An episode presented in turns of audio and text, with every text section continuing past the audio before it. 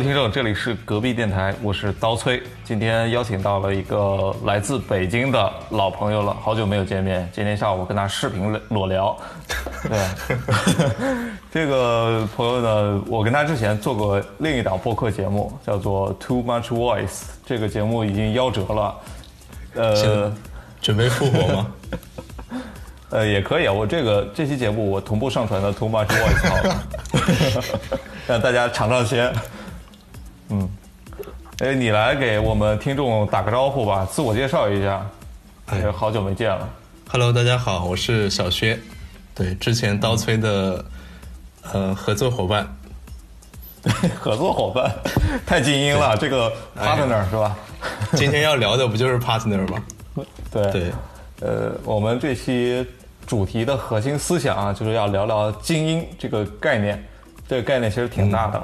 对，嗯，为什么会聊这个呢？因为我感觉我来杭州啊，三四年时间了吧，三年三年左右的时间，其实一直从事互联网行业，然后互联网行业就特别容易给人塑造一种精英的这种感觉、幻觉，对，幻觉。其实你不是精英嘛，但是你每天，因因为比如说 CEO 他跟你在一张桌子上吃饭，对，呃。P 八 P 九都是同住一个屋檐下，就这种感觉会让你觉得，哎，我好像有点那么个意思。你们 CEO 真的跟你在同一张桌上吃饭吗？其实没有啊，其实其实都是硅谷的那一套扁平化思想传传到中国之后，给我们这种基层员工一种幻觉，你你以为大家可以平起平坐。对，哎，那你觉得怎么才算精英呢？像你刚才说的老板啊，P 八 P 九啊，嗯，对他们都算精英吗？还是说只是老板算精英呢？这个问题我本来想问问你了，既然你都问到嘴边了，就从我粗浅的这种感受当中啊，嗯，他们肯定是算了，就是。在你的第一第一感觉上，尤其是本身有这种，呃，收入啊，会比你高很多，然后生活的方式啊，会比你要丰富很多，有趣的人，所以，对，有趣的灵魂嘛。嗯，从我表象上来看，他一定是个精英形象，这也是他们必须要维持的一个状态啊。嗯，嗯。你是怎么看？就你你身边的这些人，因为你也是互联网行业嘛，但是你做的是银银发经济是吧？银发经济，对，你要这么说，我觉得银发经济里面，你看我们的服务的用户，其实算是他们那个年龄段的精英吧。就是你看有钱去出去玩啊、跳舞啊，就是五六十岁的人买一双红色高跟鞋是吗？对，就是还能出去社交，对不对？你看这个年龄段的，像叔叔阿姨或者爸爸妈妈，有多少人是可以做到这些的？我觉得，嗯，或者说城里的，嗯，曾经的白领嘛，也是对吧？我觉得他们算是某种程度上的中产阶级和精英吧。哎，但是精英实际上是在，比如说你打开百度百科。去搜索“精英”这个词的话，它是有明确的概念的。对，我可以给大家念一下这个。嗯。百度对精英的定义是什么？嗯。上来就是说是社会的精华。对，他们在能力、见识、财产、素养等诸多方面超过大多数群众。对。嗯。对社会的发展有着极其重要的影响和作用。嗯，对，其实有几个关键词你可以看到，群众，还有就是社会的发展，对，所以，你等一会儿啊，啊，我打打开了群众的百度百科，我给大家念一下，你要索引一直索引下去是吧？群众指人民大众或居民的大多数，基于“人民”一词同义，同义词为民众、大众。大家、公共、团体、集体、全体，泛指人民大众嘛？对，对吧？或者说是指一个人的政治面貌及没有加入中国共产党或共青团的人。现在这样的人应该很少了吧？对，那我都不属于群众了。对，那说回来，那个精英概念，嗯，它是它既然是有一种，百度上是有一个词条作为专门的定义嘛，但是我们刚刚所聊的那些，我感觉更多是一种生活状态，尤其是你指的那些老人，呃，有一波老人是这样生活的，每天可能出去 social 一下，然后有钱去，呃，跳舞啊，去买这样的东西，买那样的东西，有一种跟别人不一样的，区别于其他老人的。生活生活心态吧，嗯，那像我我老家的有一波老人，可能收入没有那么高，每天还是要去呃田里面看庄稼怎么怎么样，嗯，生活状态是另一种面貌，对，也过得很开心，对，但你怎么定义这种两两者之间的精英的区别呢？那其实最市侩的定义就是一个钱多一个钱少嘛，对吧？你看，嗯，他可以在空调房里面。吃火锅，然后你说的乡下老乡可能要顶着太阳去田里摘玉米，对，有可能就是他们在 B 站上面看你种庄稼，而你真的在种庄稼，太扎心了吧？对，是是这样。就如果说我们把精英这个概念啊，不不把它定义成那么粗俗的一个概念的话。呃，它可能有更多的维度吧。我我觉得我们现在对精英这个概念的曲解是比较严重的，就好像精英他一定是那个样子的，他有没有其他的可能性呢？对，就是狭义的，我们会理解为钱比较多，所谓的能力会比较强，社会地位与我等屁民不一样。嗯，对。总之是生活中比较难接触到的人，我觉得，可能你在电视剧啊，或者说。电影里面看到一些西装革领啊，对吧？总之，整个大众媒体会给你传达这样的一个形象和价值观。嗯，他们会给你树立一个，一定是要穿西装。对，一定是胡歌啊那种 在电视剧里面对穿个坏小子、大少爷这种形象。对，嗯，然后其实他们有工作，但是他不需要做工作，他他每天就去看看。喜欢的那个女人在干什么？然后一路跟踪，到处收租。对，就好像大众媒体，包括一些影视剧作品，给我们塑造的这种尤其是年轻的精英的这种形象，确实是，呃，就那么一种，好像是一个模子里面刻出来的。我不知道是不是这几年大家对于精英的。集体的这种向往情绪越来越高涨了，然后他必须要给你设定一个模板，你往这个方向去奋斗，像像打造韩团一样的打造精英，流水线批发生产，偶像式精英。但其实以前的精英可能更多的是像袁隆平这种，实操型，对对，呃，一方面是他的这种工作上的敬业的精神，还有一个就是他有突破性的创造性的成果。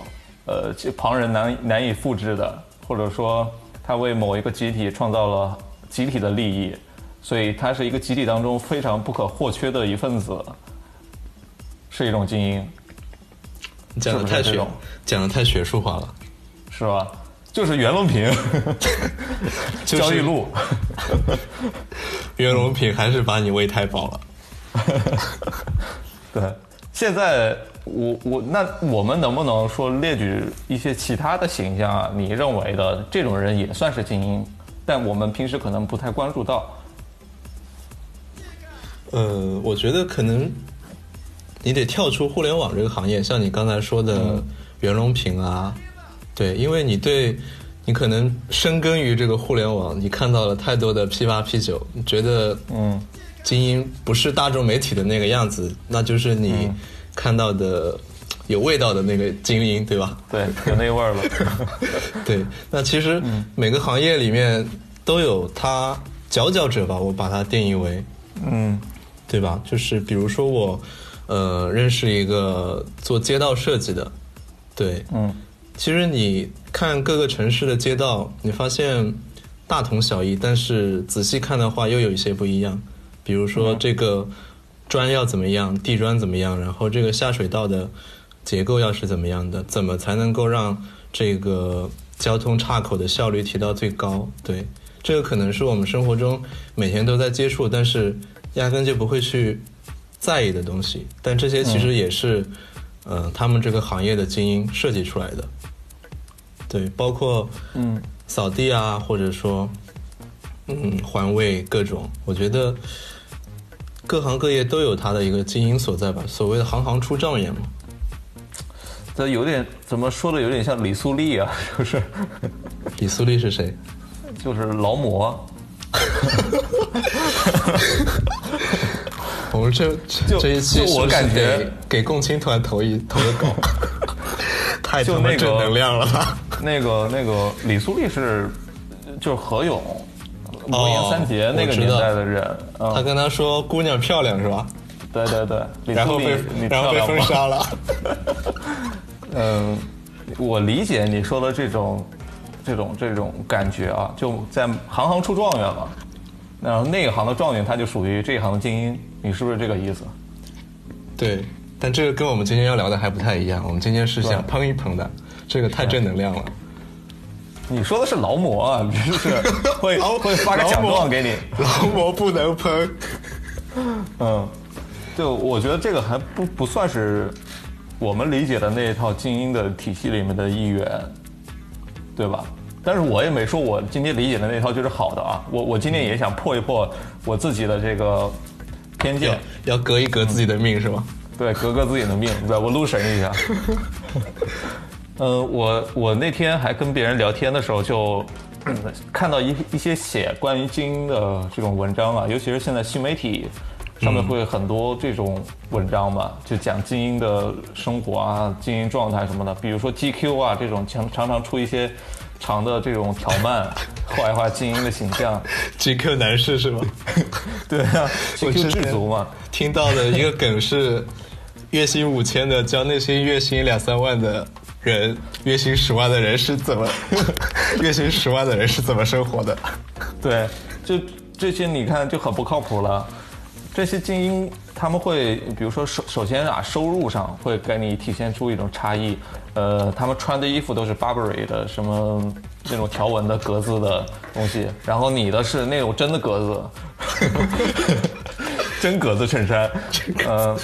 就这种会有一点差异嘛，但是他不会给你写清楚。另外呢，就是他的谈吐上会跟你有一点区别。当你还在说“操操你妈”的时候，他已经开始说不一样的东西来来来来教育你了。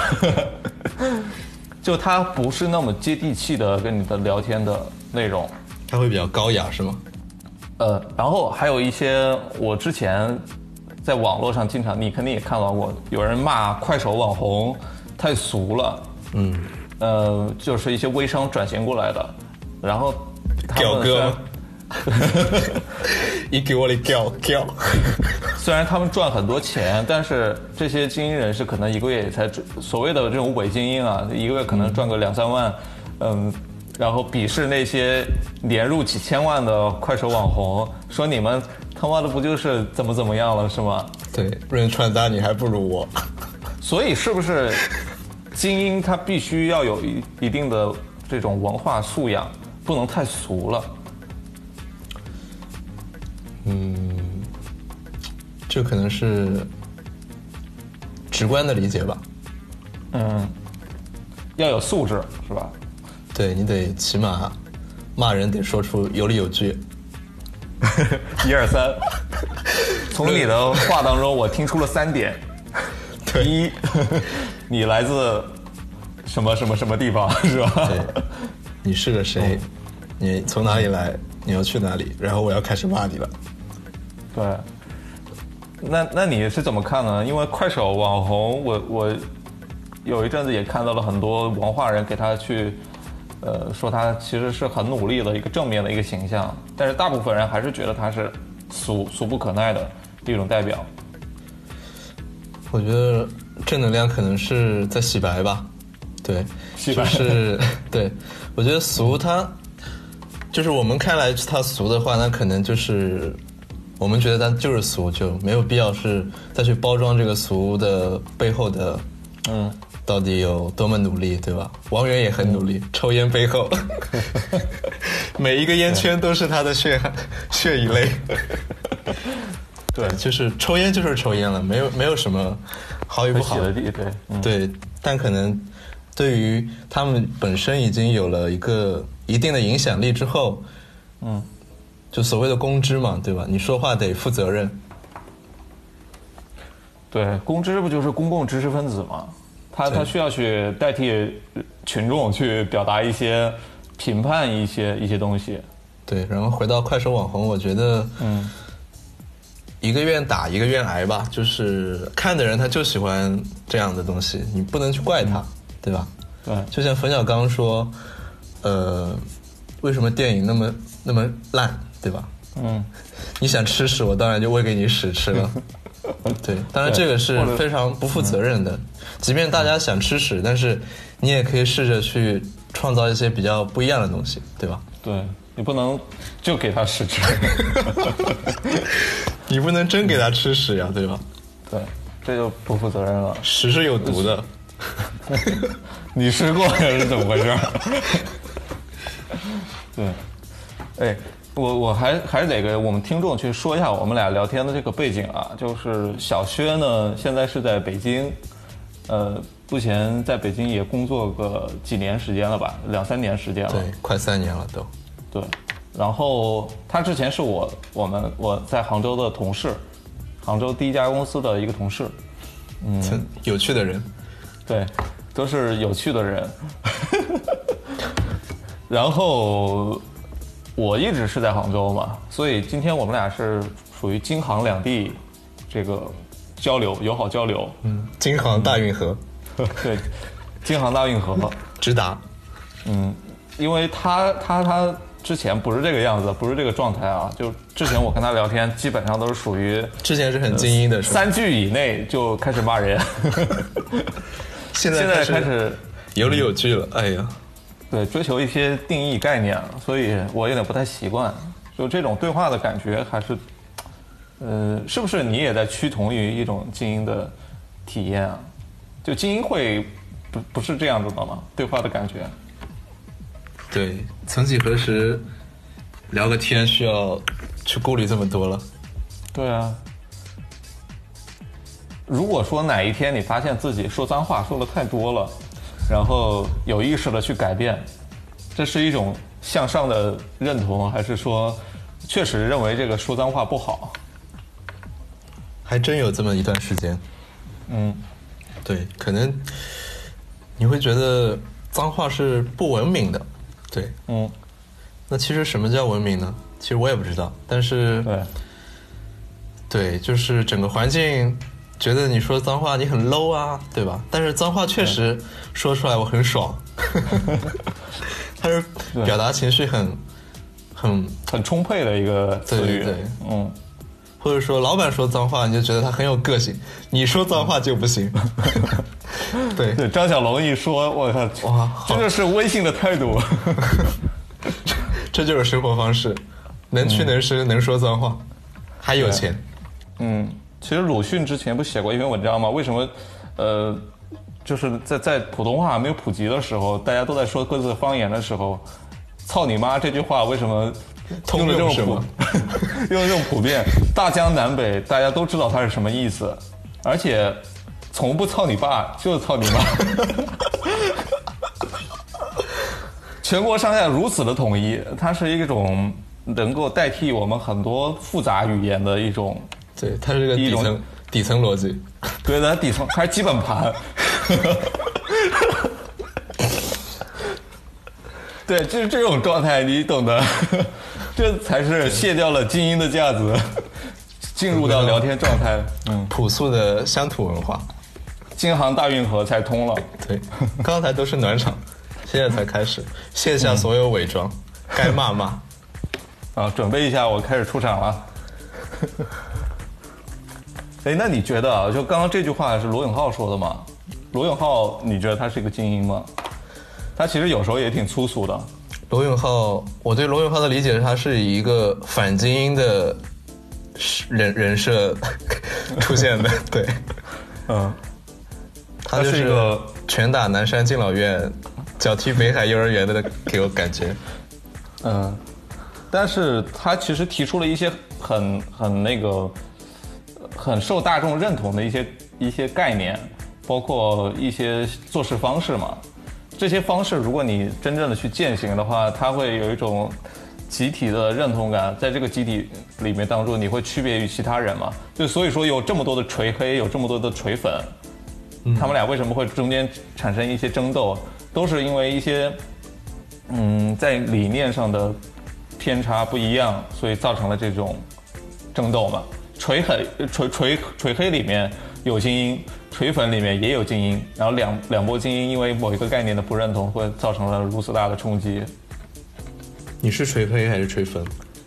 我两者都不是，我是那个就是单纯喜欢用锤子手机的人，我觉得它系统很好用。嗯，你就是单纯喜欢它的产品是吗？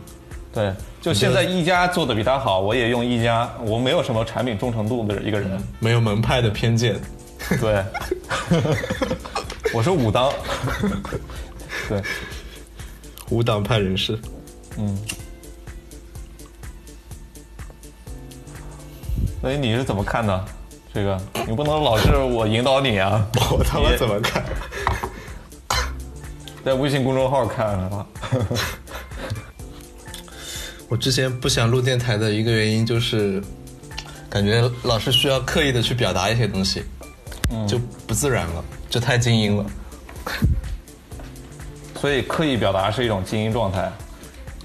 呃，刻意表达跟精英没关系，就是本身这个，对，但是精英可能刻意表达的概率会比较大一点。嗯，就每个人都会刻意表达嘛。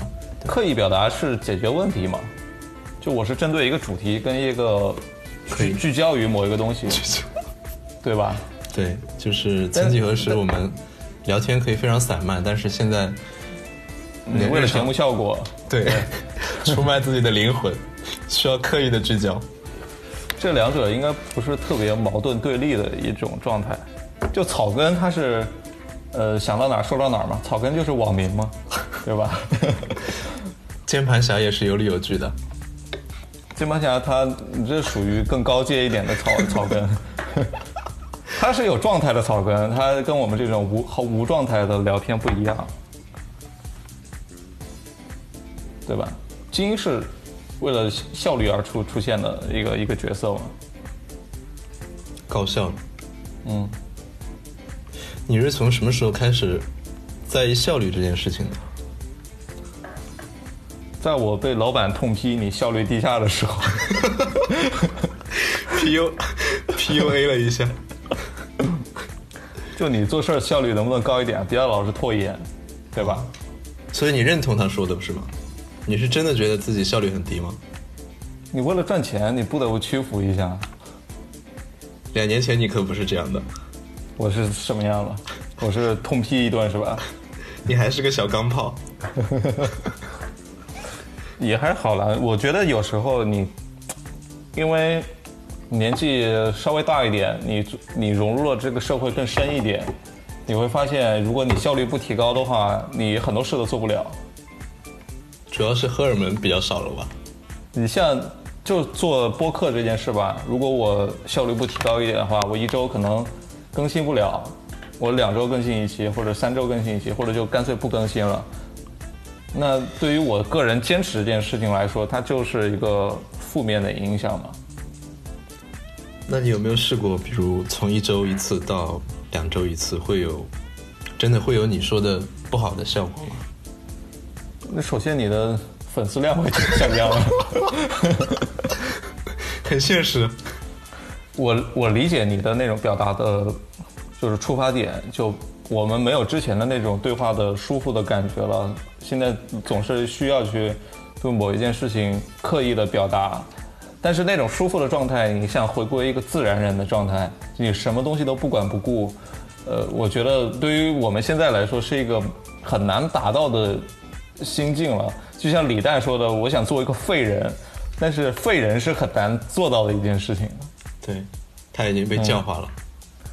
就你现在很多说很多话，包括你做很多事，都是带有很明显的自我审查的感觉在里面的。就你不可能什么事儿都不想、不过脑子，立马就就做出来了，对吧？对，都会想一想。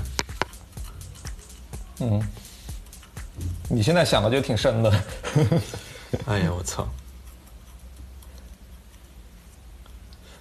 接下去该聊啥了？接下去就顺着聊呗，你就不能老是我一个人发表观点。我也在发表观点呀。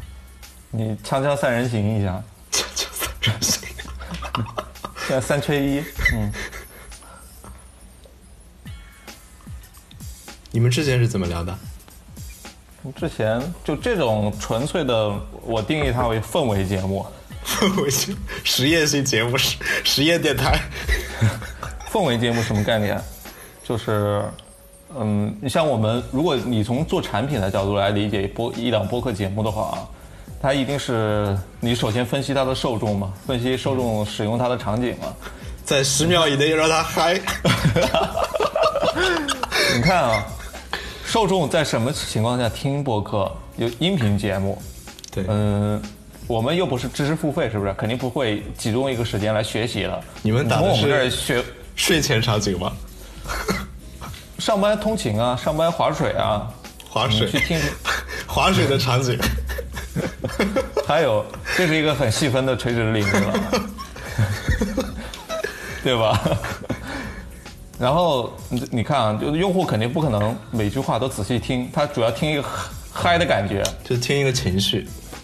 对，你跟他说什么知识背景，他完全不 care 你知识背景。对他不需要把我们当做一个字典，就是操就完了。所以我们需要调动好情绪，是吧？就是充分的把这一个事儿给说的更全面、更嗨一点。明白。所以叫氛围节目嘛。我们俩现在都是那个合成器，就在那儿拧。拧出一些音效出来，不停的搓，手手都秃噜皮了。嗯，这个也很很可悲的一点吧。我觉得怎么说呢？我们现在听播客的这群人，其实还是那一波人，跟几年前的可能没什么差别。用户他没有什么增量的。对，因为增量都是听看短视频了，ASMR 了。所以我们也很难说，虽然说近几近近几年，尤其是最近这段时间，因为疫情的关系，有很多人憋在家里面就开始做播客了，做出了一些有这种呃知识分子情节的一些一些作品。但是大部分人还是还是在听郭德纲的。播客领域会有这种精英的概念吗？比如说你的粉丝多，你是播客中的精英。你现在粉丝挺多的吧？对吧？我们不是看粉丝多不多，我们是看粉丝结构。粉丝结构，你这个分析已经很精英了。百分之十来自于北京，就是精英。然后你看，改改一下地址。还有还还有很多播客都是什么百分之九十来自于海外的听众，你看 一听就很精英了，对吧？其实都是一些尼日利亚的什么 柬埔寨爱好者啊。对。我们不能以地域来区分精英啊，就是这个当然是太太偏见了，太太有那个有失偏颇了。回到那个对精英的定义吧，就既然你现在是一个这么严谨的一个产品经理，聊了半个小时还在定义精英？定义了半个小时了还没定义完，这是曲线救国，曲线救主题，京杭大运河也绕几个弯呢。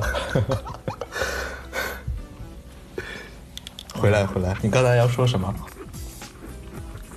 嗯，其实我是挺想问一问，就是精英的这个概念，为什么一直要强调定义呢？因为如果从社会的层面来看的话，有不同的人群来组成一个社会嘛。就即使是一百个人的一个小社会的话，它一定是由头部人群、中腰部，然后再再到尾部的人群嘛。有人的地方就有江湖。呃，哎。你觉得这个《水水浒传》里面的头部是谁？那必然得是 宋徽宗啊！你最近不是在听《水浒传》吗？对。你觉得《水浒传》里面的那个精英结构是怎么样的？社会结构？你要从这个山上那些人来说的话，首先，你看宋江和他们的好朋友们，对吧？他们是头部的。听起来像一家公司，对，就是创业团队如何慢慢的壮大。对对，然后你会发现他的一个一百零八个人的构成有很多关系，有的可能是通过打仗他战败了，然后宋江亲自把他扶起来招安的，对吧？这种其实算是高管空降。然后还有一些人是跟着晁盖去劫生辰纲，那一批人跟他上山的，比如阮氏三雄啊，还有吴用他们，对吧？他们七个人一开始林冲那个时候宋江还没上山，宋江还在某个衙门当押司，对，P 六，对 P 六，对。高效执行者，对，但是你看当。老员工的那个头头死了，对吧？晁盖他后来被中箭死了，然后宋江他要照顾老员工的一个情绪，对，还有就是空空降的高管以及高管的徒弟啊，或者说各种裙带关系，对，亲信过来的，可能跟宋江没有直接关系了，对，这样的话，其实就在这一百多个人里面，已经有一个。小江湖，对，所以说为什么要排号嘛？为什么宋江就是第一个，他不是第一百零八个？对，对，所以它的这个结构，你看啊，就是有顶部，有中部，然后有很多人民群众嘛。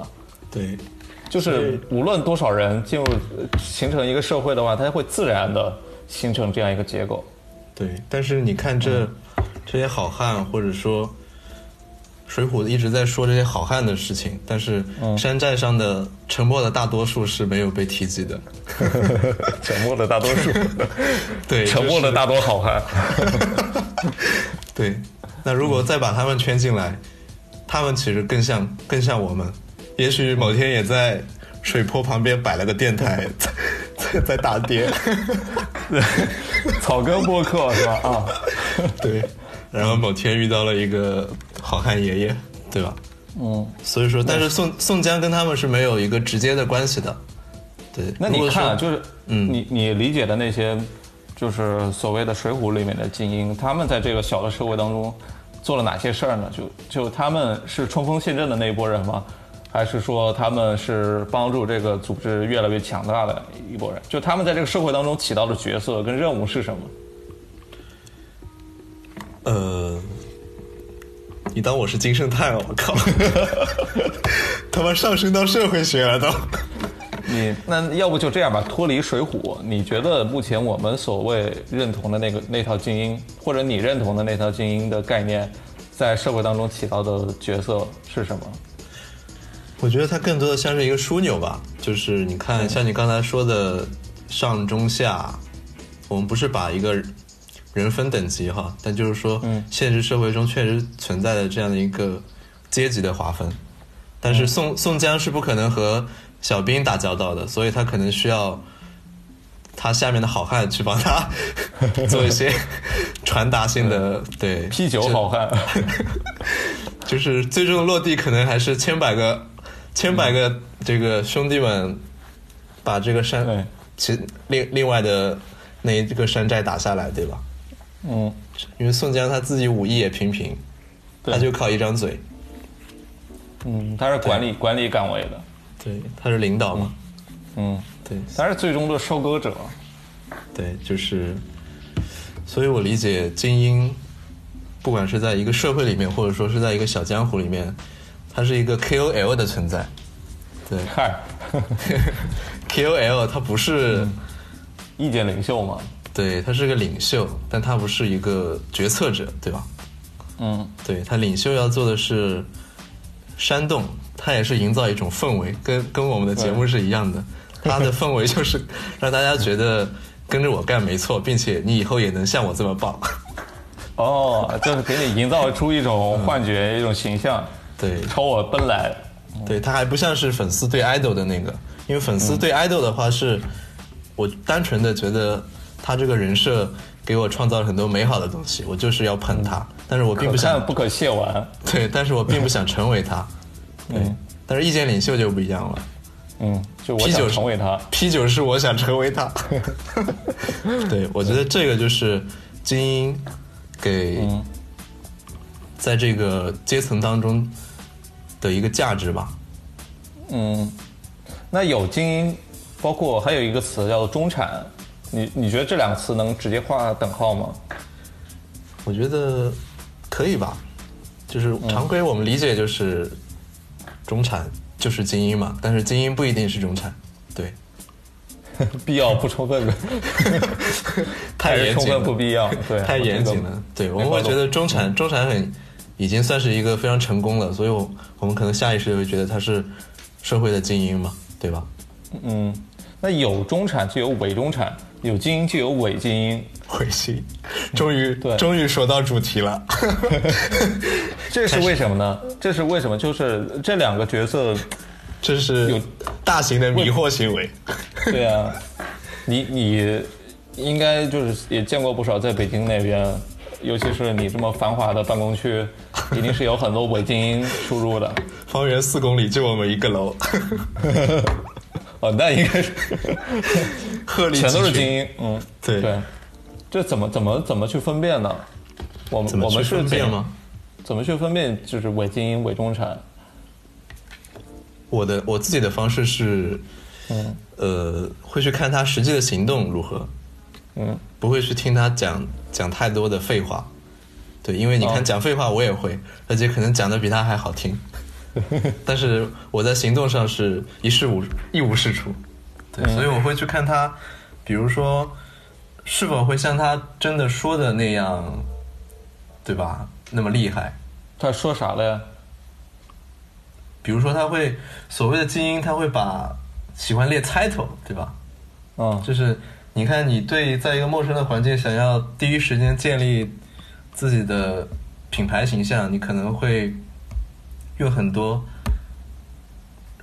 传统大众认同的一些名校啊、名企啊、五百强啊，对吧？你会让这些东西为自己背书，因为大家会觉得这这张门票你能拿到，说明你很厉害，对吧？就是这是认识你最快的方式，了解你最快的方式。对，就是大家。想要短、非常高效的去认认识、了解一个人，短平快啊！对，短平快，有一个互联网词汇。哎呀，太吓人了！这期都得陌生群众们都要搭配词典才能看得懂。这些如果 这一期如果把那些互联网词汇打逼的话，可能全程都是逼下来的。对。这个也是啊，就我们被教育出来了。就以前我们不是这个样子的，能不能淳朴一点，老乡？你们应该好好反思一下。是，呃，哎，刚刚说到那个伪精英跟伪中产啊，我是觉得，就从消费行为上来看，是有一定的可可以可以参照的。就有些品牌近两年，我发现它就是为所谓的伪中产啊服务，它会塑造成。这个迷惑行为是吗？去吸引他们。就它虽然它不是 Burberry 啊，它它会给你搞一个廉价版 Burberry 出来，联名。然后他也不是杂牌子，就比如说某某严选，好的生活没那么贵，对，就没那么贵啊。然后你买了你就精英了，对，虽然说不是 拥有了他的生活方式，对吗？所以拥有一种生活方式会让你快速的进入一种。呃，廉价版精英的状态，状态，嗯，就像我们以前喝青岛嘛，现在喝精酿，对吧？然后看酒的话，也去喝红酒，也去看看酒标，是是分别是对应什么意思？对，像你这样已经需要一室一厅来满足的男人，已经接受不了合租的行为了，所以。我们必须要先把自己的消费，然后自己的精神文化状态拉升到那个精英的层次，然后再从其他地方进行补足，让自己真正成为一个精英，是吧？对，你得树立一个远大的目标。嗯，但是假的就是假的嘛，假的会变成真的吗？但是我不一定知道是假的呀。呃，你还是处于幻觉之中，是吧？对你都说的是迷惑行为了，那有没有梦醒时分呢？那可能是破产的时候，或者是失业的时候，你会发现，爱了不该爱的人，你没有工资进账的时候，你发现，嗯，这才是真实的你。对，精英梦破了啊！对，对，所以他他维系一个精英，就真正的精英，他不需要维系。对，像你说的，他破产了，他也是贵族落难，没有工资就无法生活的，这种就不算是精英。那精英是不是，比如说他可以不工作，能够能够维持他现在这种美好的生活？对，体面。对。就我们还是不够体面，是吧？哎，不过我在看那个圆桌派，呃，有一期节目聊的时候，人家也提到了“体面”这个词嘛，好像请的是何冰吧那一期。哦。他讲到说，呃，你看过去的有些那种很贫苦的家庭里面，一贫如洗嘛，但是他也会把自己每天穿过的那些旧衣服打了很多补丁，然后洗得很干净，晾得。晾得很好，知识分子，知识分子。他虽然说比不上你家里面装修很豪华，然后每天都有新衣服穿，但是他也可以过得很体面。他把一件事情给做得很很好，很干净。这种生活也是一种精英生活，我觉得。这也是我觉得是一种精英的心态。他会觉得，他就觉得干净就比不干净好。嗯，对吧？那也有很多精英，他生活其实很邋遢呀，很对。爱爱因斯坦的桌面就很乱。爱因斯坦说：“桌面越乱，我灵感越多。”爱因斯坦属于知识分子。知识分子跟精英能划等号吗？知识分子和精英，我觉得有交集吧。就是，但是，嗯，对，身为一个受过高等教育的人，我也会自诩为知识分子。哦。对，那你这个不科学，就是现在已经过了那个，呃，学校给分配工作这样一个，你他你的 title 也不能学校给你分配啊，是吧？你不能说你交了四年学费出来就是知识分子了，这 没有经过认证的。嗯，不给房不给工作，那还上学干嘛？所以我觉得知识分子在现在也发生了一些根本性的变化。就我们不太需要一个充分的学习来达达到一个，就是找到一个好工作，这是最简单的，就不需要通过一个完整的体系的学习来找到一个好工作。现在有很多工作，它薪水很高，门槛很低。你指的是你的吗？我的薪水不高啊。对，门槛够低吗？门槛够低，大家都能来干。还有一些，比如说像做播客、写公众号、拍短视频，你说这种啊，呃，它不需要你在学校里天天学微积分、高等数学来才能完成，是吧？所以你现在工作的机会越来越多了，所以你当知识分子的那个冲动，或者说也不需要这么多人来当知识分子了。哎，你这个说的挺好的，不需要那么多公知了，是吗？对啊，就微博上已经够多了。嗯，微博能给你认证，公共知识分子。所以你看是不是这个样子？就以前好像大家还很崇崇尚做一个文青，做一个知识分子，但是现在都不是特别去，甚至会成为一个贬义词。现在文青都是骂人的吧？对，我特别不喜欢别人叫我文青。我觉得你应该被很多人叫文青，呃，基本上每个公司都有过这样的情况。对，嗯，因为大家还停留在对文青美好的那个概念上。嗯，对，殊不知在飘飘的年代，在你听来已经是一种耻辱了。对，他们会觉得这是一种简单的对人的一个。我的人设都是老实人，这孩子挺，这孩子挺踏实的。挺踏实是，哎，那你觉得老师是不是精英的一个最最最不不该是精英的一个标签？你为了聊精英，真是啥都要往上挂。是啊，你都提到了是吧？老实，嗯，精英就不能老实吗？精英怎么能是老实人呢？对吧？你你仔细想想，仔细品品。是不是这么一个逻辑？啊，你这么一说，好像还真是，老实人当不了精英。你见过老实的精英吗？精英给人的形象是枭雄，枭雄，曹操，曹操那种。对，刘备。表面像只能算精英了。刘备表面笑嘻嘻，背后妈卖皮。好像是啊，没有老实的精英。就一个老实人不可能成为精英，但是一个精英有可能是老实人。反推是怎么推出来的？不是我猜的啊，咱们不能以偏概全嘛。万一呢？万一有一些精英是老实人呢？但是。如果老实人不能成为精英的话，精英的构成就是不老实的人。不老实的人里面，为什么会有老实人呢？就他这个，你要把时时间的维度拉进来。成为精英之后又转化了，是吗？不是，你你要看，就是他他有一定时代的因素在里面。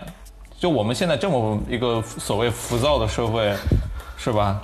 对，很难有一些老实人变成了精英，或者是精英里面有老实人。但是以前的社会结构相对来说比较单一的嘛，每个社会下面、每个时代下面都有精英啊。就以前那个时代，袁隆平，袁隆平，很老实啊。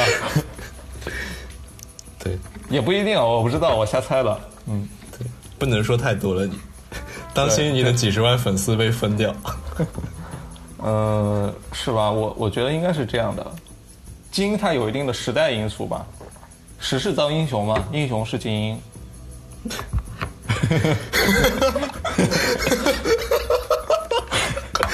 这他妈哪跟哪呀？太不要脸了！为了节目效果，时势造英雄，英雄是精英。你看，在美股熔断这么大的一个事儿里面，一定有些英雄出现。比如说特朗普，他发了一点二万个亿，对，勇猛救市。嗯，巴菲特只见过一次，现在已经见过五次了。这是你看精英中的精英。我之前看巴菲特的一本书，就是写，还有查理芒格，对吧？《穷查理宝典》。嗯，我觉得这个是精英必看的书籍。哎，你这倒提醒了我，精英必看的书籍，你觉得有哪些？除了刚才说的那些，还有很多成功学的吧，就是教你一些习惯啊，比如说要和时间成为朋友，时间的朋友，对，你要把时间当朋友，然后高效人士的七个习惯，对，拆拆破思维的墙，就是我觉得精英。还有穷爸爸、富爸爸，对吧？嗯，就是对整个概念都是小狗钱钱什么的。你要先从认知层面革自己的命，对，革命，对这对认知这两个词就够那个了。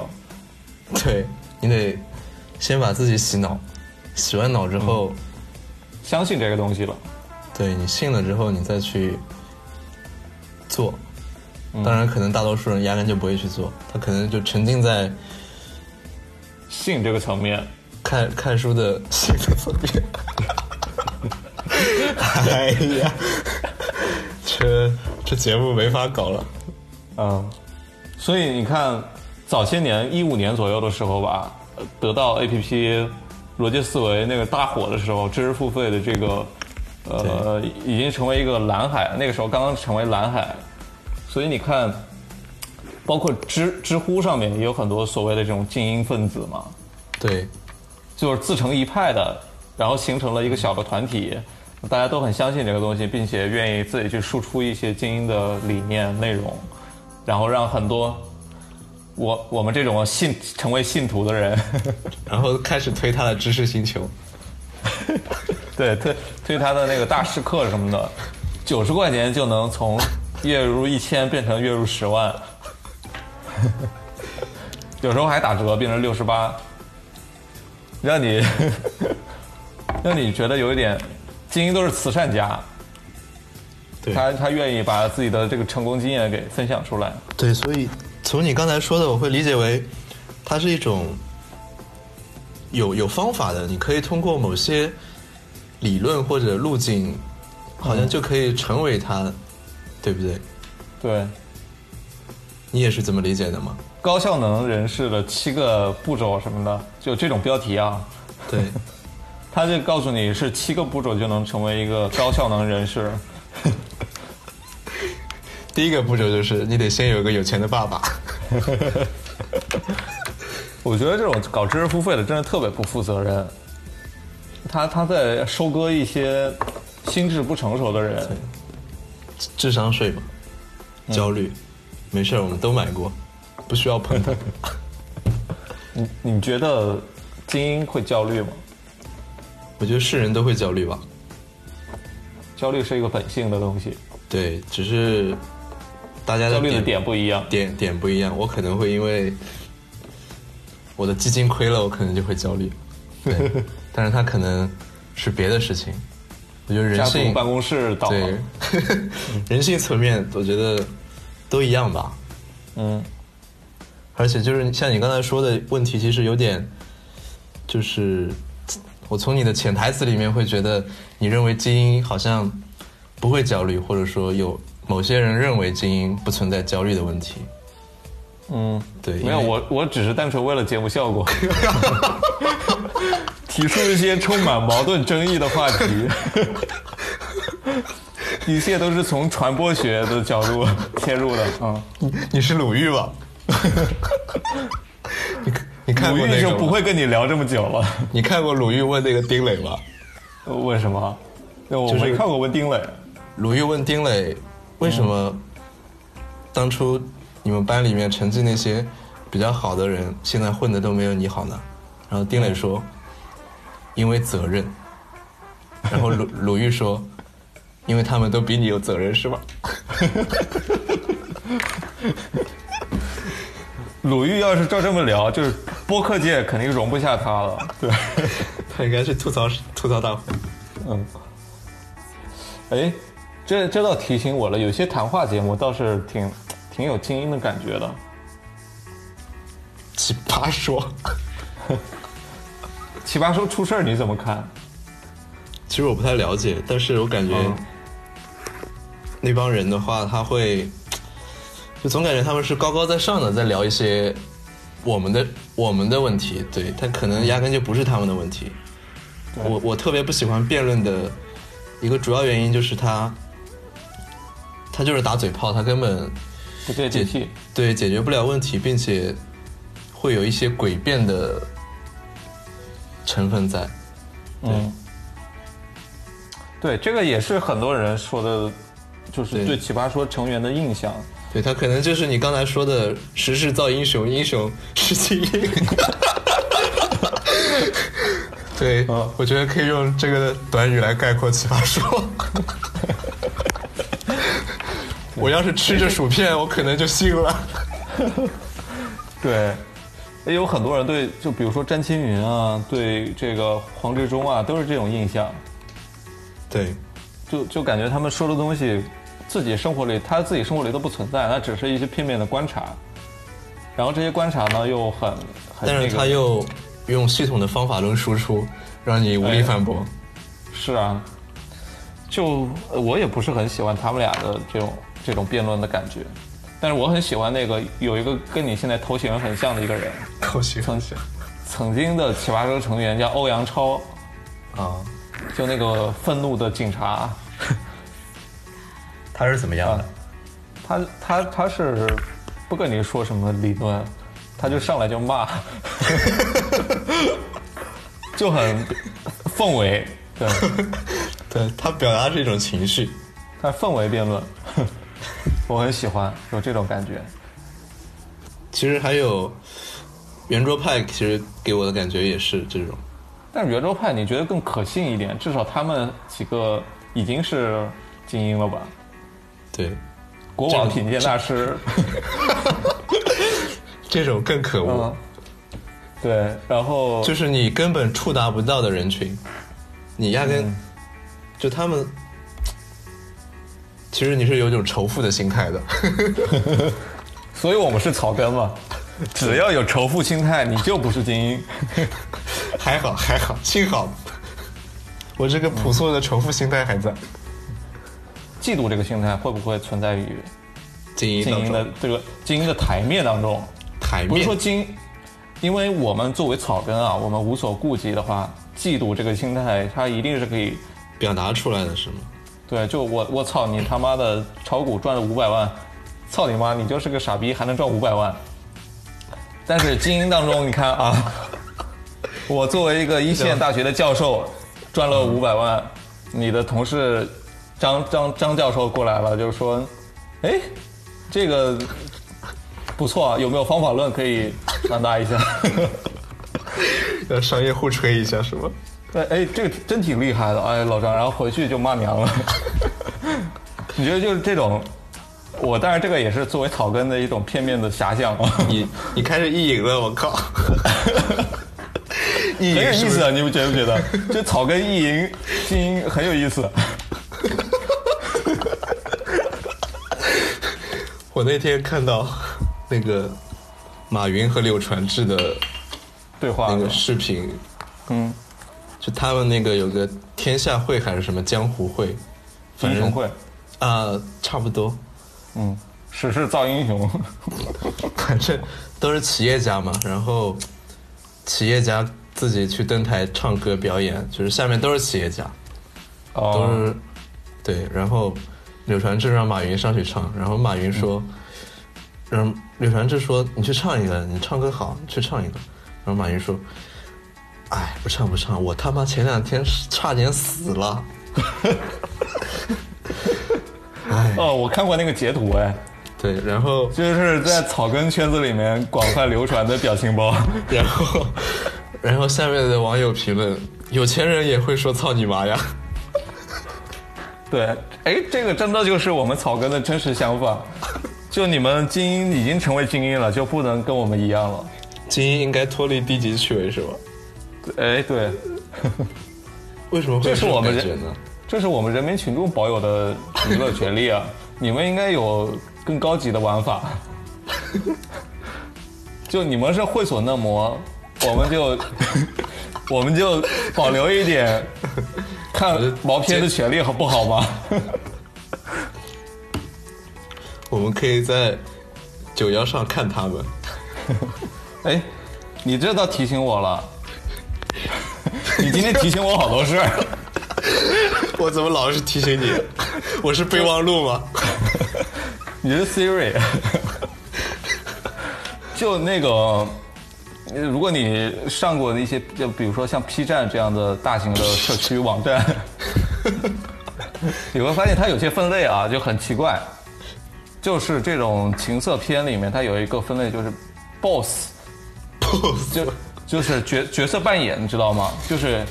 boss 是作为那个施虐的那一方，嗯，啊，就这种情绪的这种体验，很多人喜欢看。你经常看吗？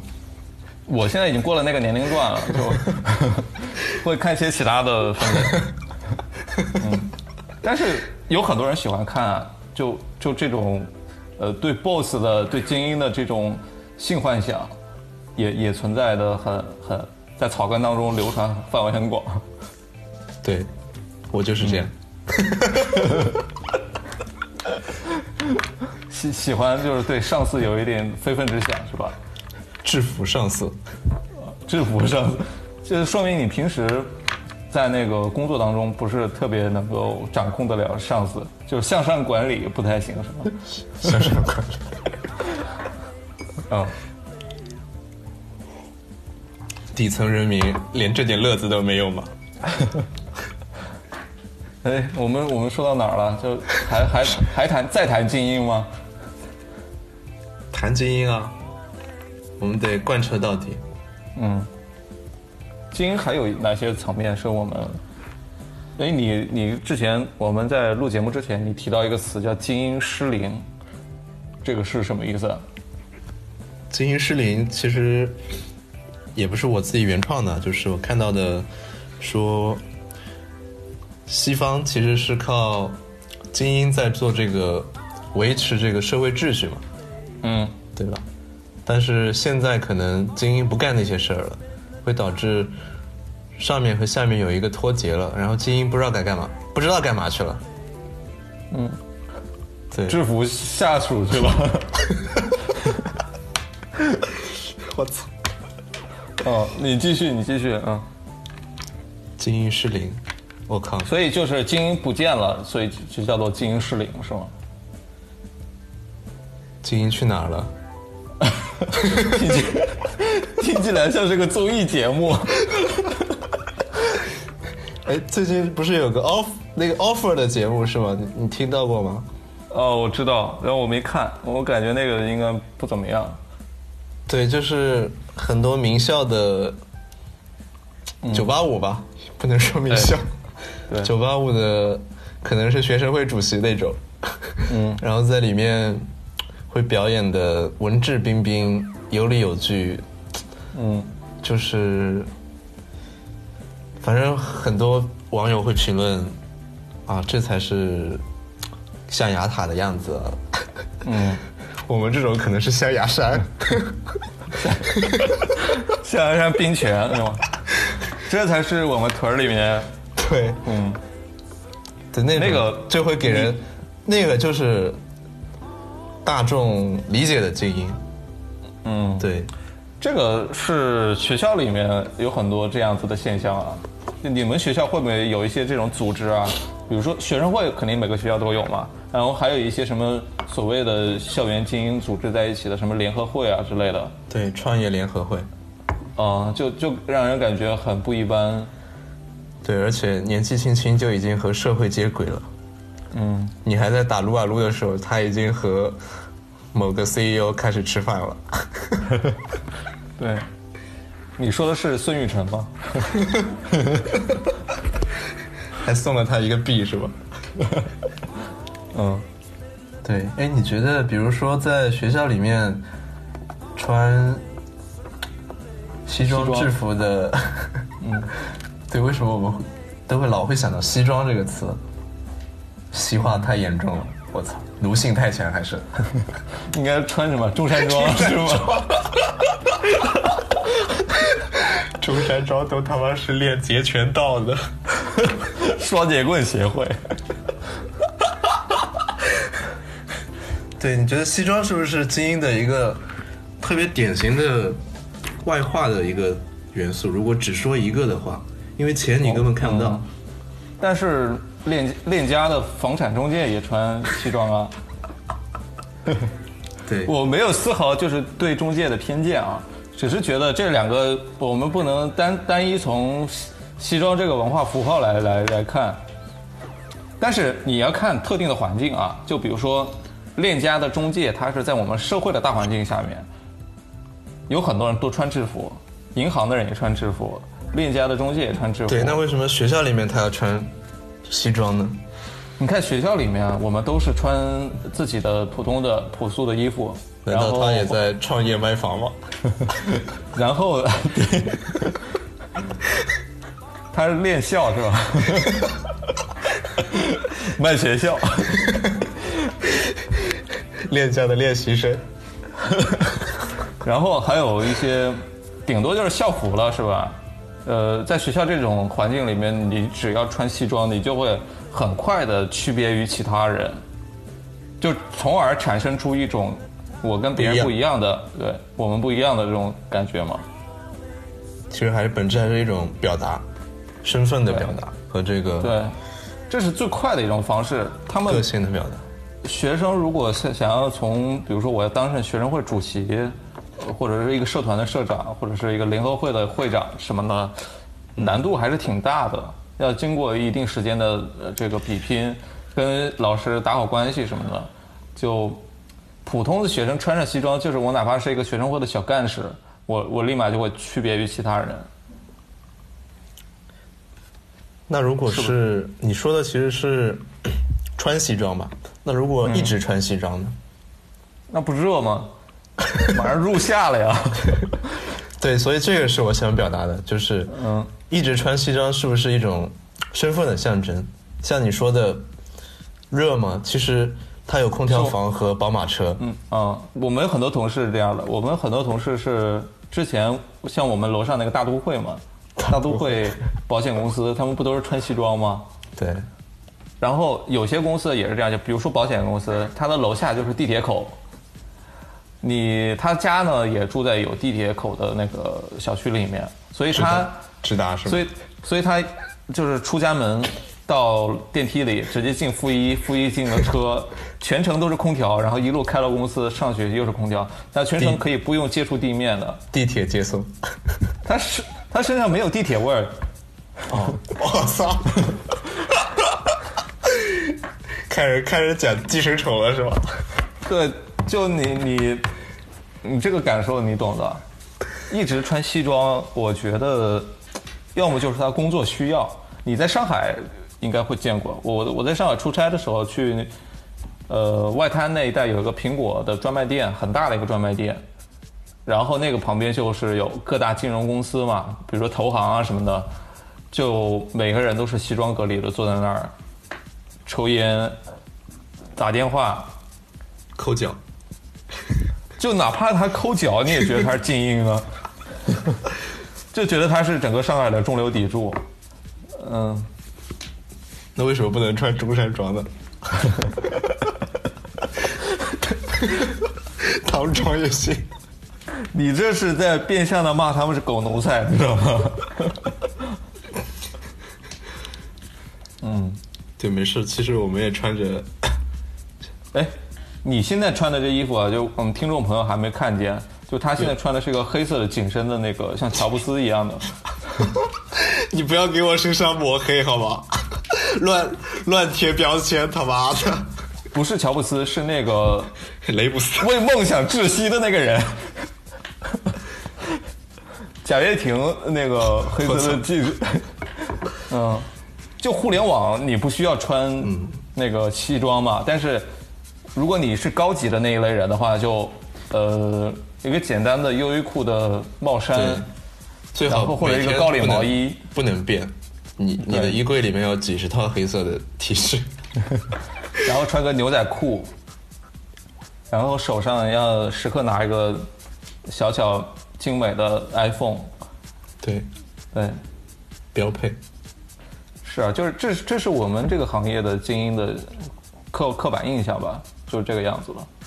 我说一个题外话吧，就是我上上昨天在看的那个讲日本的那个元素的时尚，嗯，对，他是讲怎么从一个时尚荒漠东京变成一个时尚之都，嗯，对。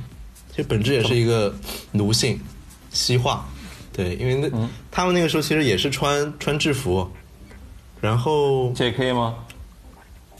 杰克琼斯，不是 J.K. 制服，就那种 J.K. 不是 J.K. 制服，哎呦我操！你现在都看这种是吧？我们之前聊过一期 J.K. 制服的，嗯嗯嗯，你继续 J.K. 制服，还有那个。啊，这不是 J.K.，就是那种动漫里面的那种，就是中山装，有点像中山装。然后有一个什么石田金介，他发现了常春藤这个学院风，其实就我们理解的学院风。啊啊，那就是格子格子西装啊，就是皮鞋坚挺啊，就是他把这个带到了这个日本，然后学生当中开始出现。背着公文包，穿着西装抽烟，就像你刚才说的那种，他就跟那边不一样了。但当时的日本还非常保守，他会觉得这些人在把整个社会风气带坏，是不良分子。对，嗯，那个时候穿西装的是不良。对，然后当这个学院风慢慢的变变好了之后，就是变强了之后的话，他们那个战争结束嘛，战争结束的话，美国。麦克阿瑟不是去那边管了几年吗？又带带去了另外一种大兵风格。大兵是啊，对，大兵是那个讲相声的大兵吗？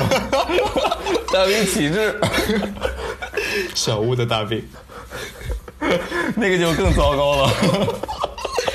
对，乖摸摸头，摸摸头二点零。嗯，对，大兵给他们感觉是牛仔裤啊，乐福鞋啊。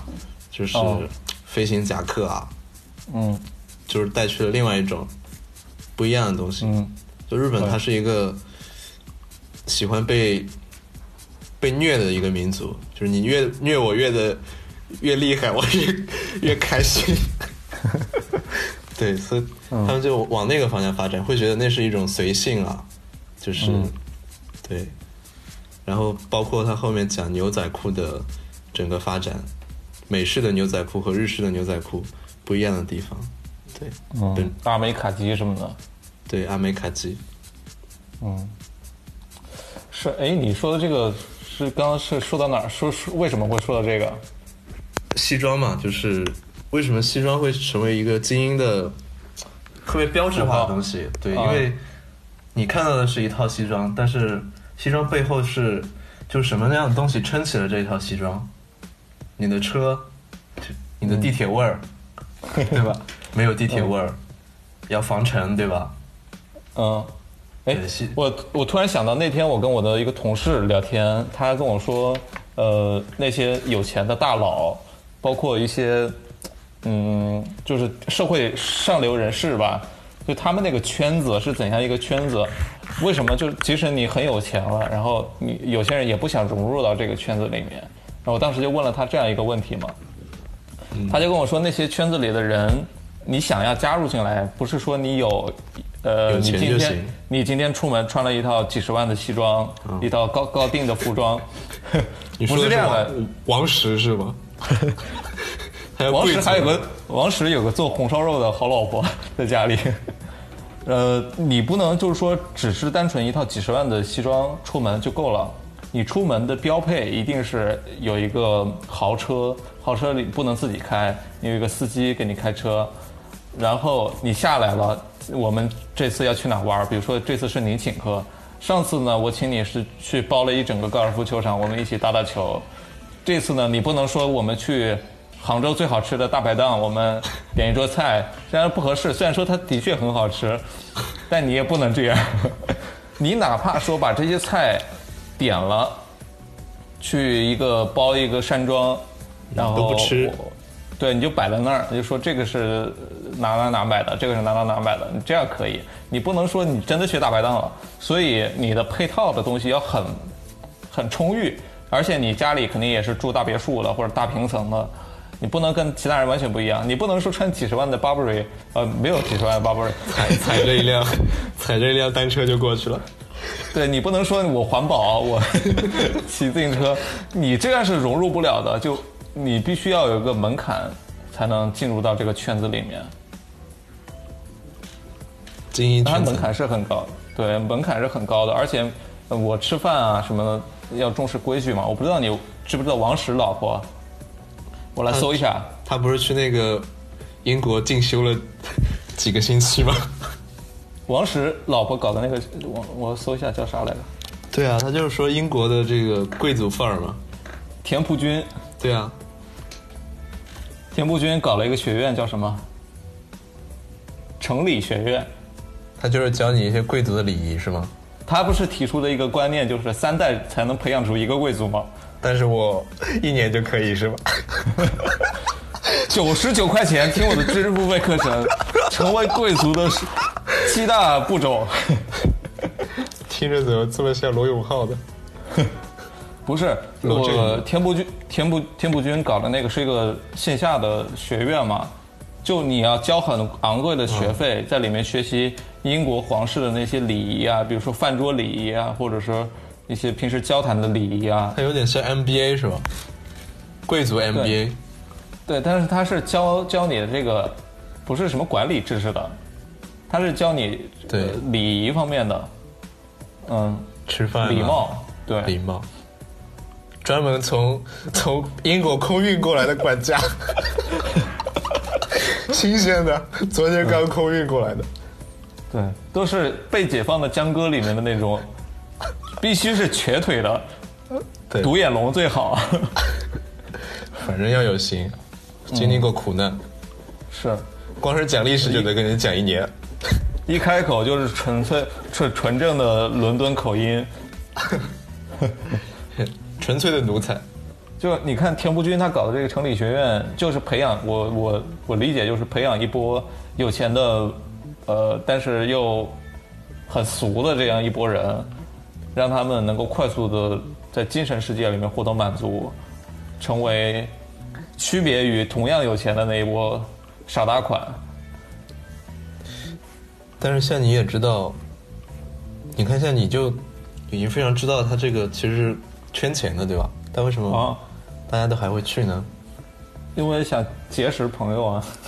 对。但有些人确实是很相信这个，确实很需要这个吧。社交的一个场景呢，可能他不是说真的去学一点什么东西。哎，但你，那你看到有有一些，比如说三四线很有钱的那些开厂的老板。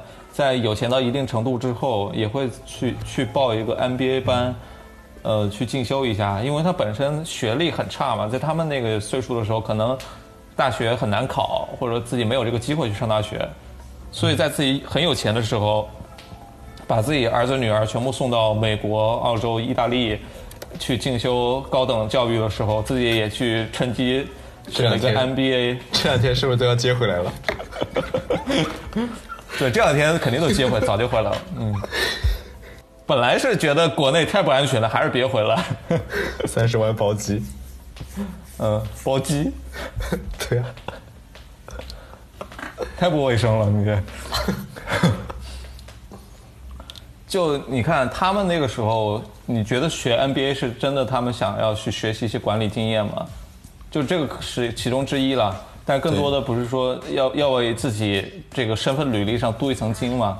因为以后可能要扩展业务啊，什么接触更一些更一些牛逼的人物，所以他需要这些东西来给自己镀上一层金。镀金，城里学院我觉得也是这样的，就给精英们提供一个镀金的渠道。刷个漆，呃，它其实本质是一家四 S 店。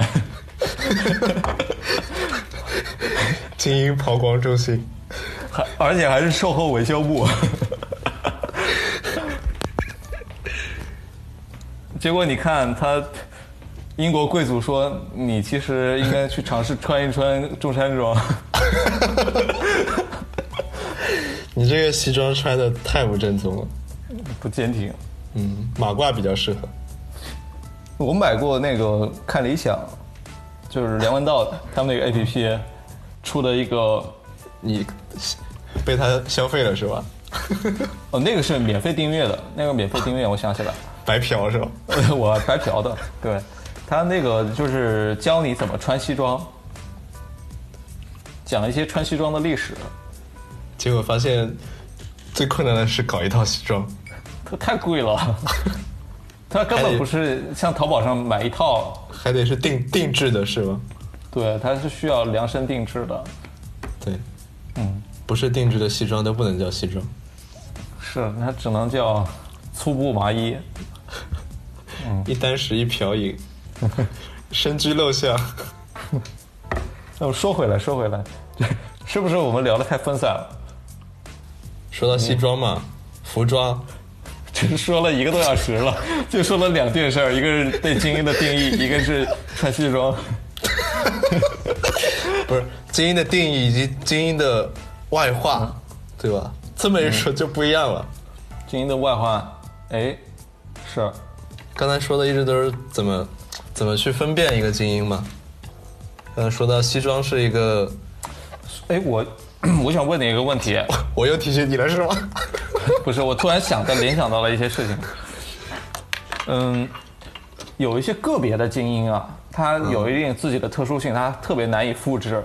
就比如说，我之前在看《锵锵三人行》的时候，看到王朔，就是那个作家王朔嘛。我知道，《动物凶猛》。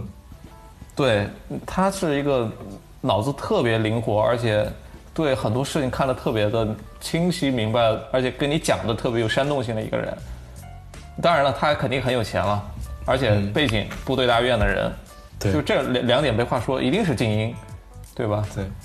但是你很难去复制他，一一个是他的精神世界你很难复制，你也很难理解，他的文文化的这个才华你也很难复制，他的背景你就更难复制了。你是想升华一下是吧？不是你，但是你看其他的那种精英，人人都是食神，其他的大部分的精英，他一定是有一些共性的，就他他是能够通过一些努力，呃，去达到的一个一个阶层。所以你说的是白手起家的那种，比较适合于普通大众用来做做梦的。王朔这种 看完发现根本实现不了，我还是算了吧。王朔这种就是真是个个个例嘛，就。大部分的精英，我们是不是能够给他简单的描绘几笔？我有点像 GQ 男士，我操！嗯，给几个标签，五千块的教三万块的人是十万块怎么穿的？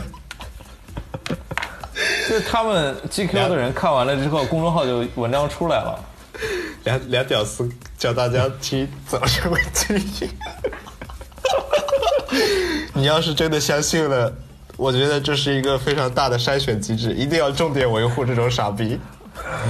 我们要让一部分听众先富起来，先成为精英。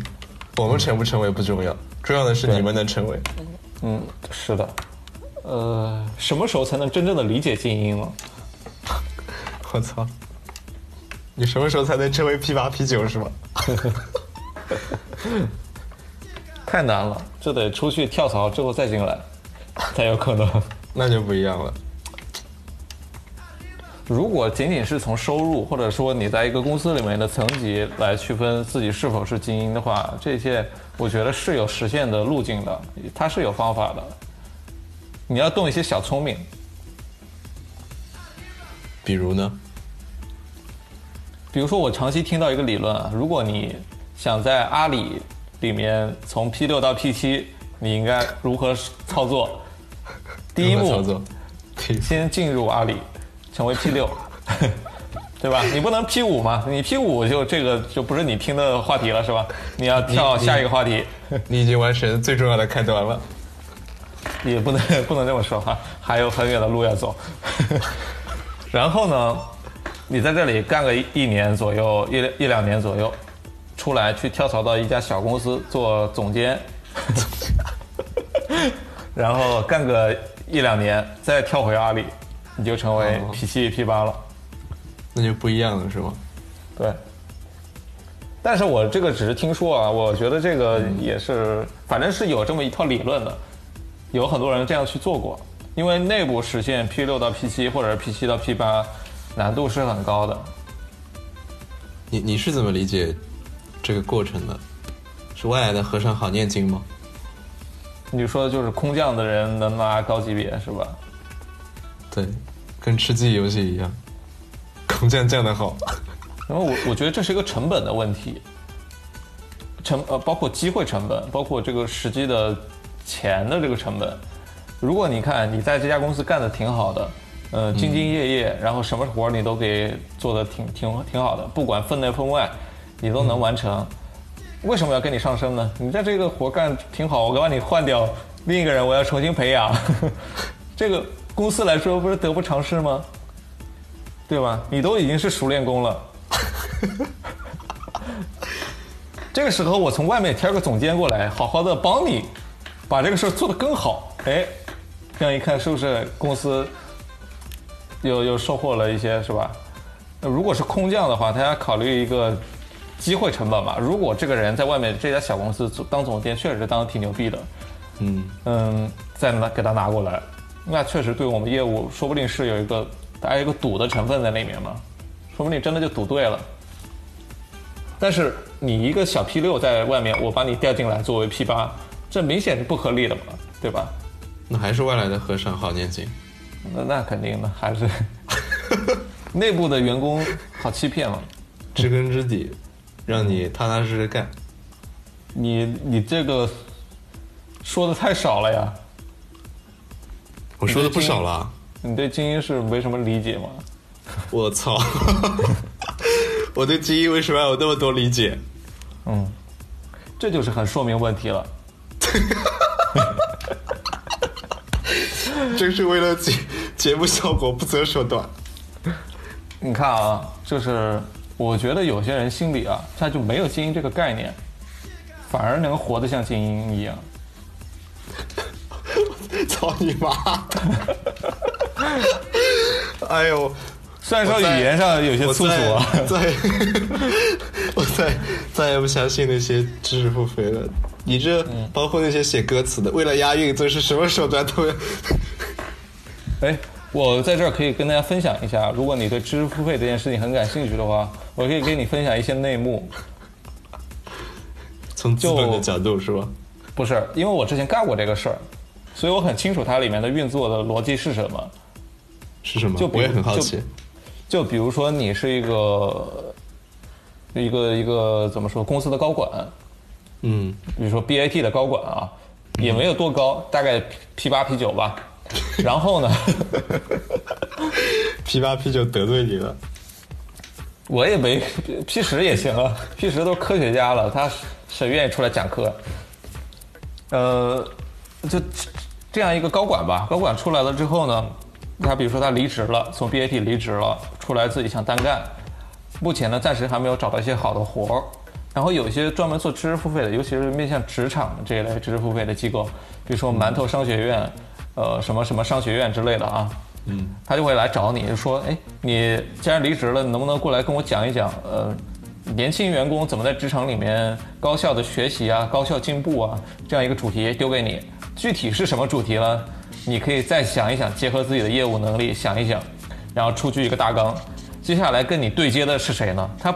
这个是线上商学院，它鸡贼的地方是什么？它没有一个非常好的像那种线下商学院的，呃，教授的结构啊，教学的结构，它一切都是从业务出发的，所以他会找一个，比如说月薪五千块钱的编辑跟着你，跟着这个老师一起打磨这套课程。他打磨课程是怎么打磨的？因为互联网的编辑都很懂用户想要什么嘛。用户在群里面天天说，哎，能不能告诉我这个时间管理怎么管理啊？选题就很明确明确了是吧？我要解决用户痛点了，所以他告告诉教授说：“哎，教授你来讲讲时间管理吧，你当时在 BAT 是怎么做时间管理的？”教授一听这个我在行啊，我要跟你说一说，我每天是怎么跟我员工开早会的，我们的组织架构是怎么搞的。但这一切啊，你对于他这样一个人来说，你在这个组织里面是一套机制来协同的，但是你个人很难把这套东西来实现的。但是听起来就很玄乎，对不对？对。呃，所以他把这套东西梳理成一节课、两节课、三节课、四节课、五节课，卖你九十九块钱。这一切最大的功劳是谁呢？不是这个教授，都是这个五千块钱的编辑，帮这个教授写了一套的文案。哦，教授其实只是一个备课的是吗？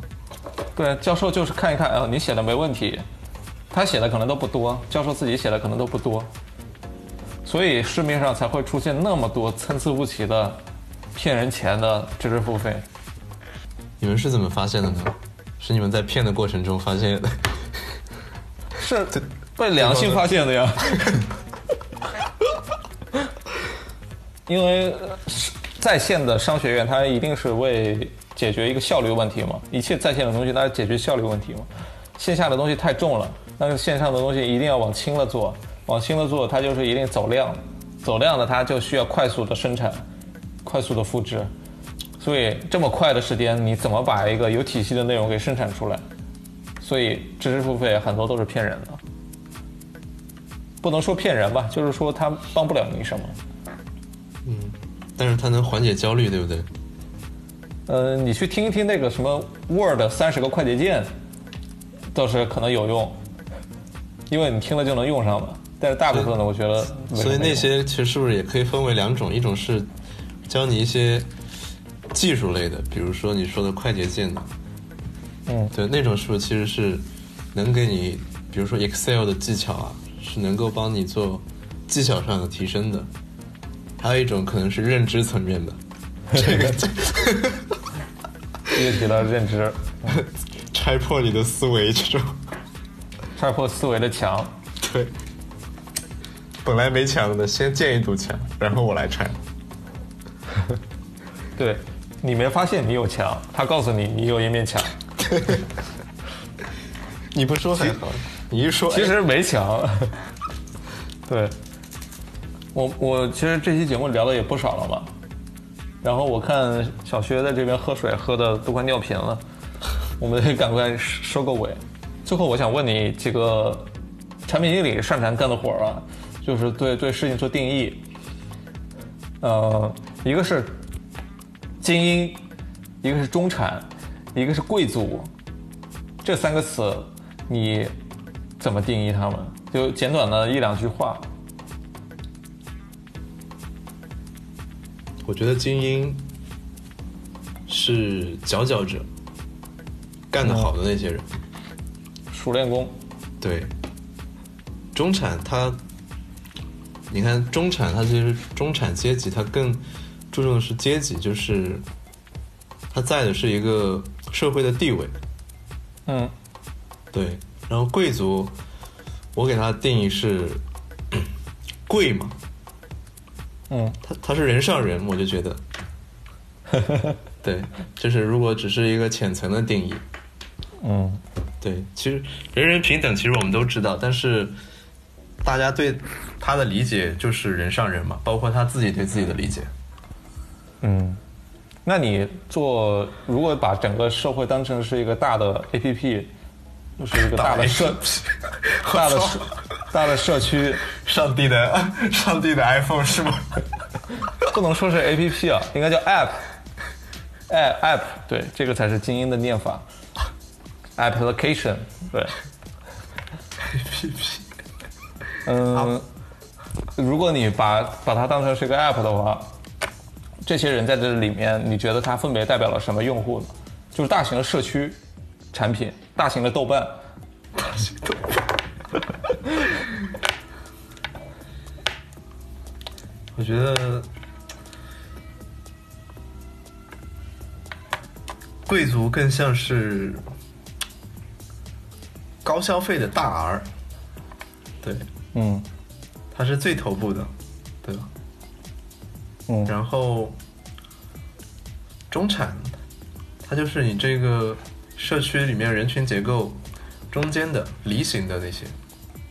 嗯，我操，这个太冠冕堂皇了，换换一个，这段得掐掉。我操，太冠冕堂皇，你能不能换点朴素的问题啊？我操，太难了是吧？怪不得你要考虑跳槽了。我操，太难了这个。嗯，是啊，这个听众里有产品经理的话，可以跟我们说一说。就这个。这个没有什么，这个从我们的嗯从我们的嘴里说出来太老气横秋了，一点都没有朝气。那什么东西有朝气呢？就操你妈这种。操你妈！就是有态度了，我们就只管表达态度就行了。我觉得有态度是吧？有态度好。二二十多岁，别那么客观行不行？操他妈的！有道理啊，你这个很有道理。我喝口水。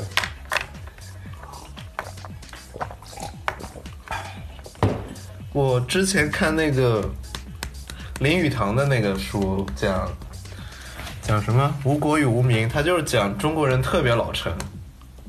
嗯。外国外国人十八岁都在嘻嘻哈哈，那中国人十八岁感觉搞得跟二十八岁一样，游刃有余，特别老成。就整个社会压力，给你，就是社会会觉得老是好的，尊老，然后老成成熟，老就代表了你的经验丰富，然后你的地位就会提高。同样一句话，老头子说出来，你就觉得会尊重他，嗯，好像有经验加成，但其实他妈的也只是他放的一个屁而已。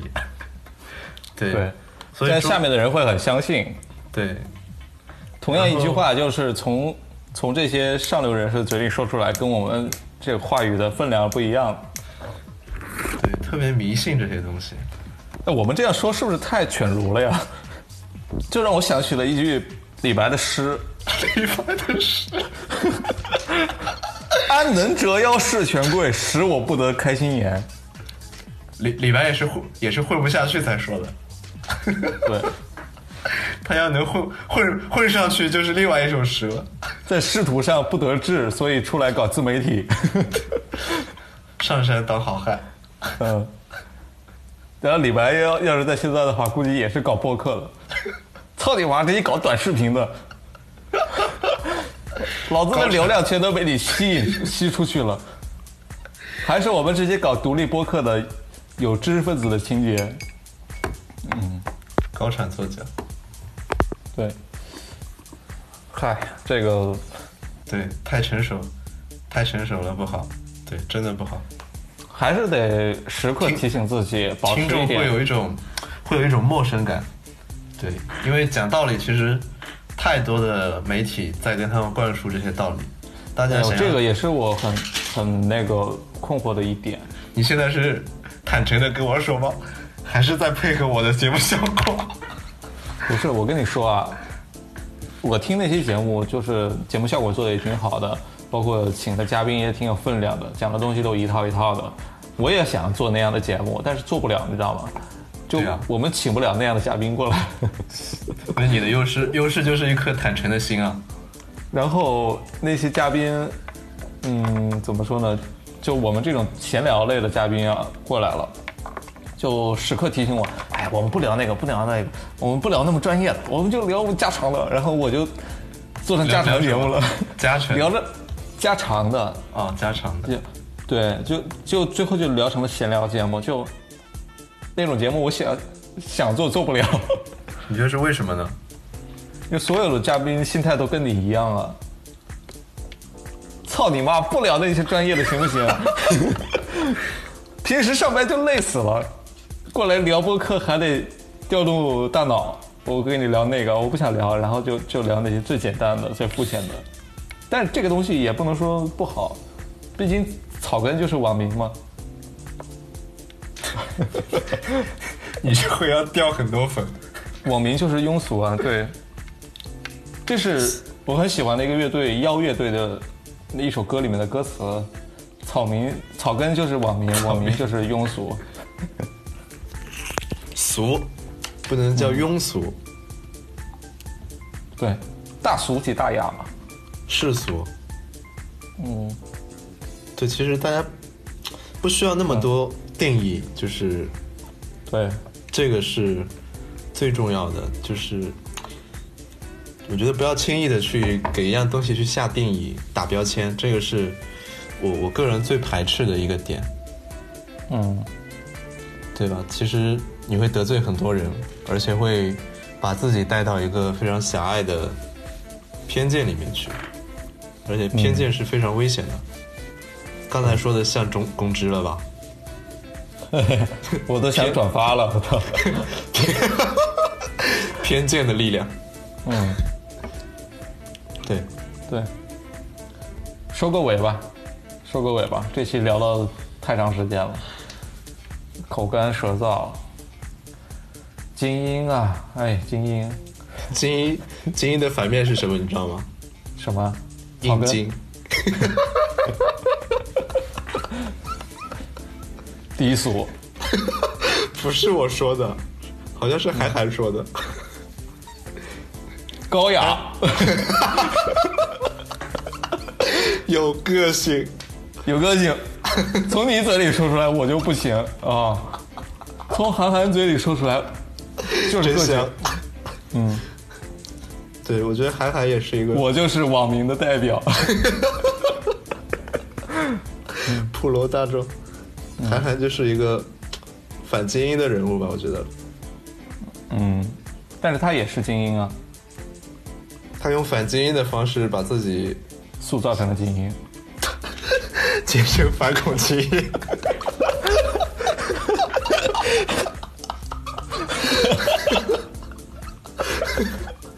反恐精英，对，嗯，反精英恐成为下一个精英。